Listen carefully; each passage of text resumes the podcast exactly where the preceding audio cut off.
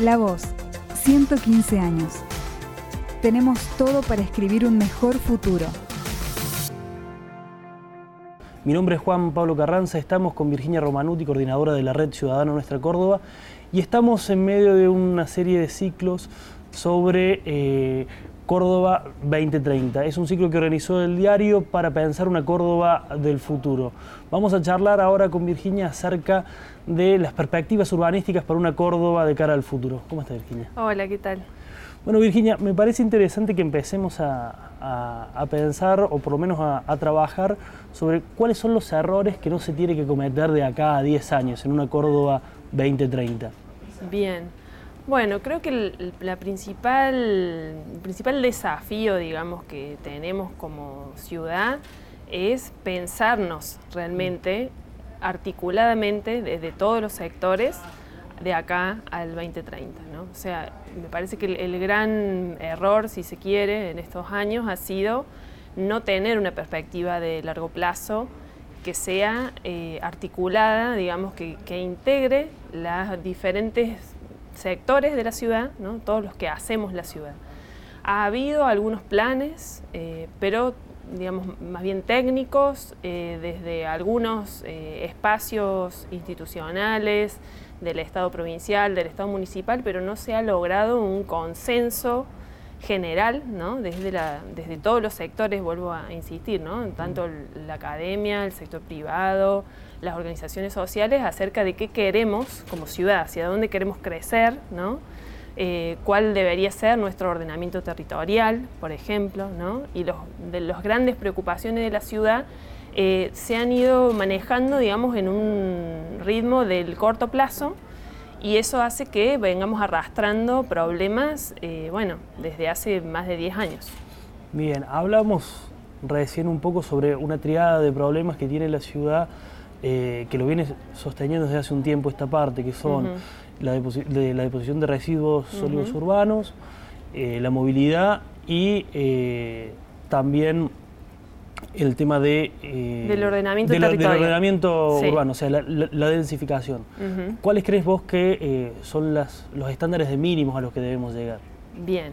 Bueno, lo primero me parece que es esto, ¿no? De un espacio o muchos espacios de, diálogo y de concertación acerca de cómo planificamos y cómo solucionamos esos problemas. El ordenamiento territorial me parece que es la clave que un poco anuda los otros temas, ¿no? porque cuando hablamos de ordenamiento territorial es pensar, bueno, hacia dónde, si, la ciudad debería densificarse o no, por ejemplo, ¿no?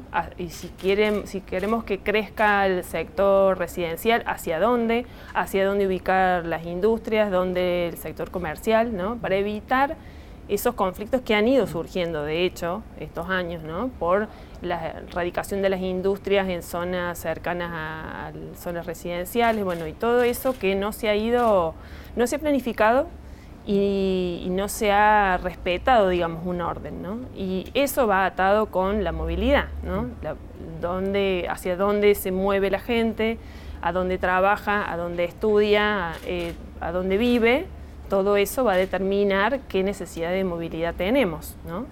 Eh, y la gestión de los residuos también, ¿no? si seguimos ampliando la marcha urbana, necesitamos más servicios, son más costosos, entonces son tres cuestiones que me parece que están muy atadas eh, y que deben resolverse de manera integral ¿no? y con todos los sectores involucrados sentados en la mesa. ¿no? Y no son eh, cuestiones meramente técnicas, ¿no? sino que claramente hay muchos intereses en juego, entonces hay cuestiones hay eh, políticas también involucradas. ¿no?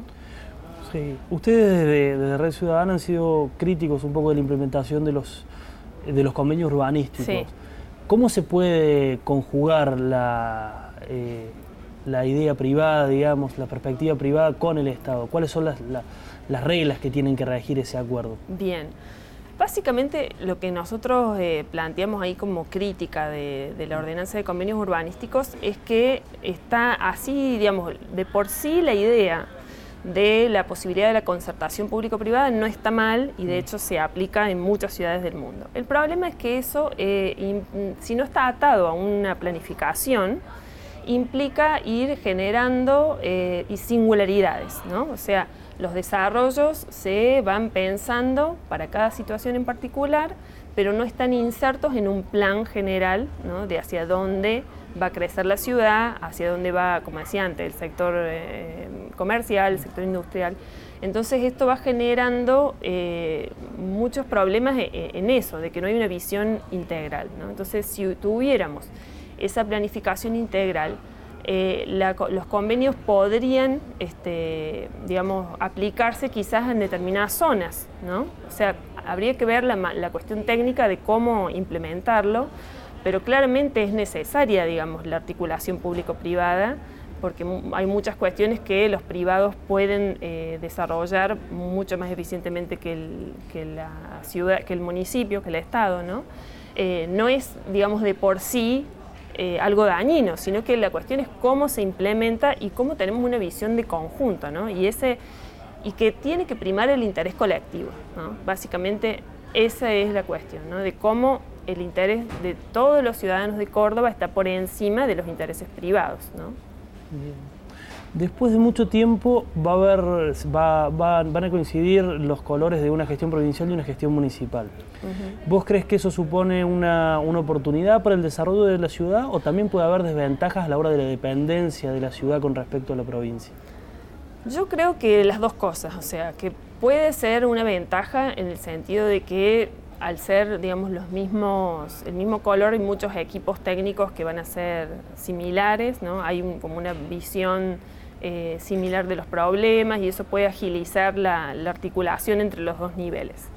Pero también puede ser un riesgo ¿no? de que eh, la autonomía municipal se vea resentida y también hay otra cuestión que es más de fondo, digamos, y que venimos eh, arrastrando desde el diseño institucional de la ciudad, que tiene que ver con la regla de la mayoría automática, ¿no? que cuando asume un intendente con, eh, tiene la mayoría de los concejales eh, en el Consejo Deliberante. Entonces, ahí la figura de, la oposición, digamos, de la minoría, queda un poco desdibujada, digamos, porque no hay necesidad de debate para construir y, sacar las ordenanzas. Entonces me parece que eso, sumado a que tengas dos, eh, el mismo signo político en los dos niveles, puede generar mucha concentración de poder, ¿no? y el lugar de la disidencia o de la, de la oposición, digamos, va a estar muy debilitado. ¿no? Entonces, esa es una cuestión que nosotros desde nuestra Córdoba consideramos que es clave, ¿no? la reforma política en la ciudad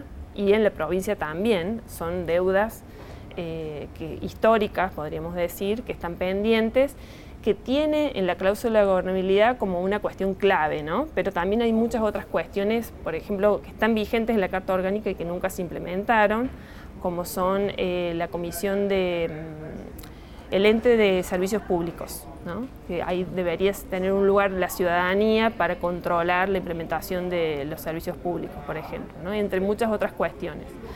Entonces me parece que eso es una cosa, una cuestión muy importante y clave en la que de acá al 2030 deberíamos avanzar, ¿no? avanzar en esos consensos. Bien, ¿Y, cómo es el tema de la participación de los vecinos, de generar presupuesto participativo, de generar más canales de involucramiento ciudadano? Bien, bueno.